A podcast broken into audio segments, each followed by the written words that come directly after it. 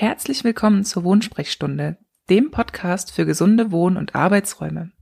Hier erfährst du einmal pro Woche Wissenswertes über optimale Raumgestaltung und gesundes Wohnen.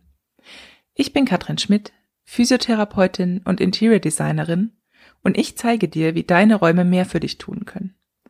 Danke, dass du diesen Podcast hörst und mit deinen Freunden teilst, wenn auch du findest, dass dieses Thema wichtig ist.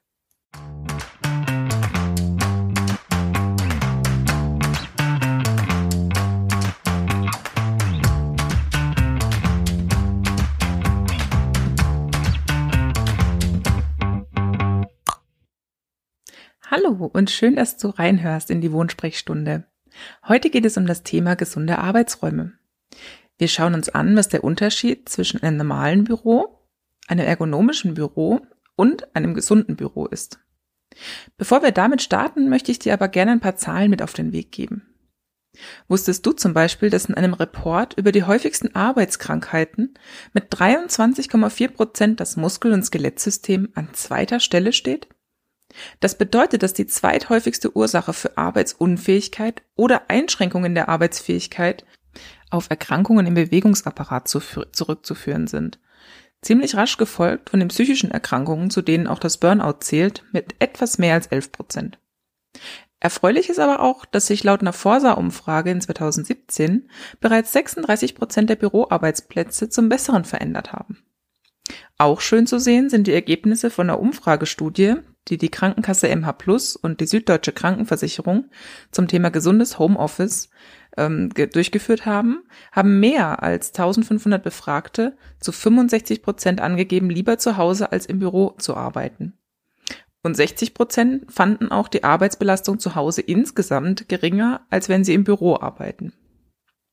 Was dabei besonders spannend war, ist, dass diejenigen, die sogar schon länger im Homeoffice sind, also schon ja länger als die aktuelle Situation es von vielen fordert, ähm, quasi schon etwas geübter waren und die haben noch deutlich höhere Zufriedenheitswerte angegeben, und zwar mehr als 72 Prozent.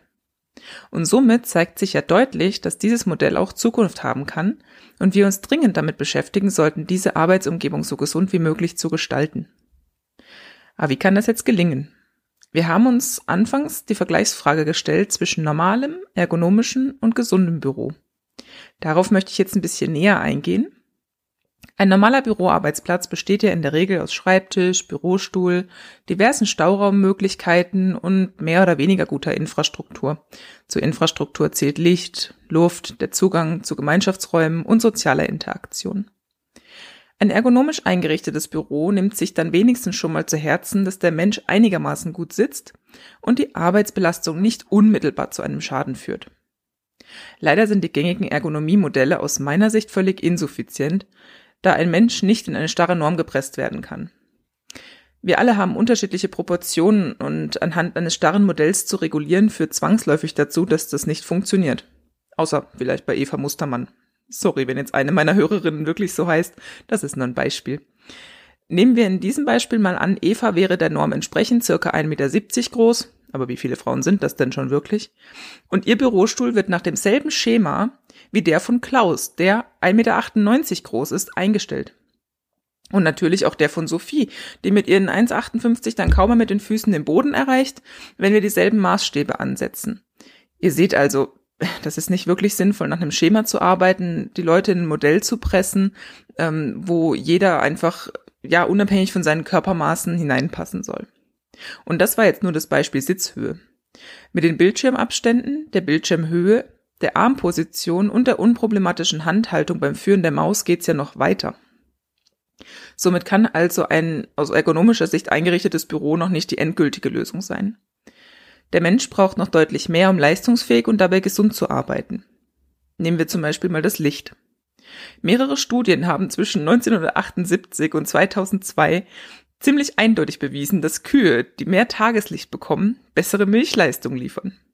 Okay, das ist jetzt zum Glück nicht unser Ziel und vielleicht auch ein bisschen ein doofes Beispiel, aber es zeigt doch schon sehr deutlich, wie abhängig die Leistungsfähigkeit von Lebewesen von guten Lichtbedingungen sind. Insbesondere Tageslicht und sein natürlicher Verlauf über die Tageszeit hinweg.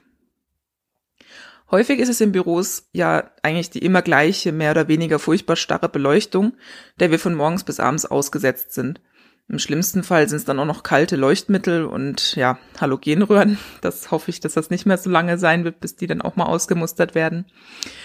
Ein biodynamisches Lichtkonzept, das sich zum Beispiel im Tageszyklus der dem natürlichen Licht ähm, annähert, das ist imitiert quasi den natürlichen Verlauf des Tageslichts, sorgt zum Beispiel für deutlich verbesserte Leistung und vor allem reguliert den Stresspegel durch die Förderung eines natürlichen Hormonzyklus.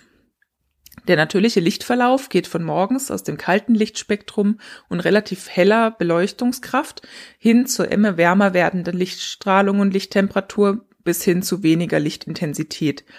Das führt dazu, dass ähm, unser Cortisol gegen Abend und Nachmittag verringert wird. Cortisol ist unser Stresshormon.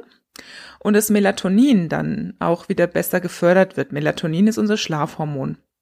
Wer also unter Schlafstörungen leidet und permanent in einem, sage ich jetzt mal so kalt oder tageslichtweiß beleuchteten Büro vor sich hin sitzt, muss sich wirklich nicht wundern. Denn gegen Abend brauchen wir deutlich wärmere Lichttemperatur und deutlich weniger Blaulicht.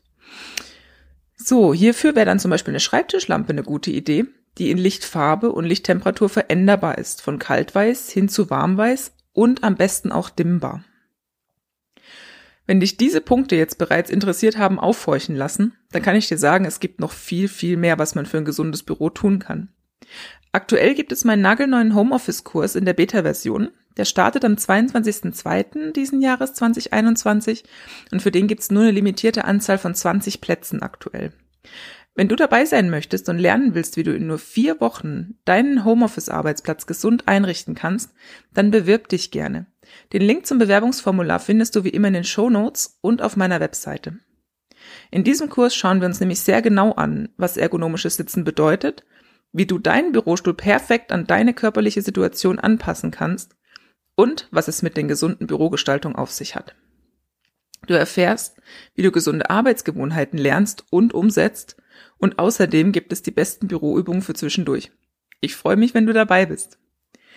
Ich sagte ja bereits, es gibt noch mehr, was zu einem gesunden Office gehört.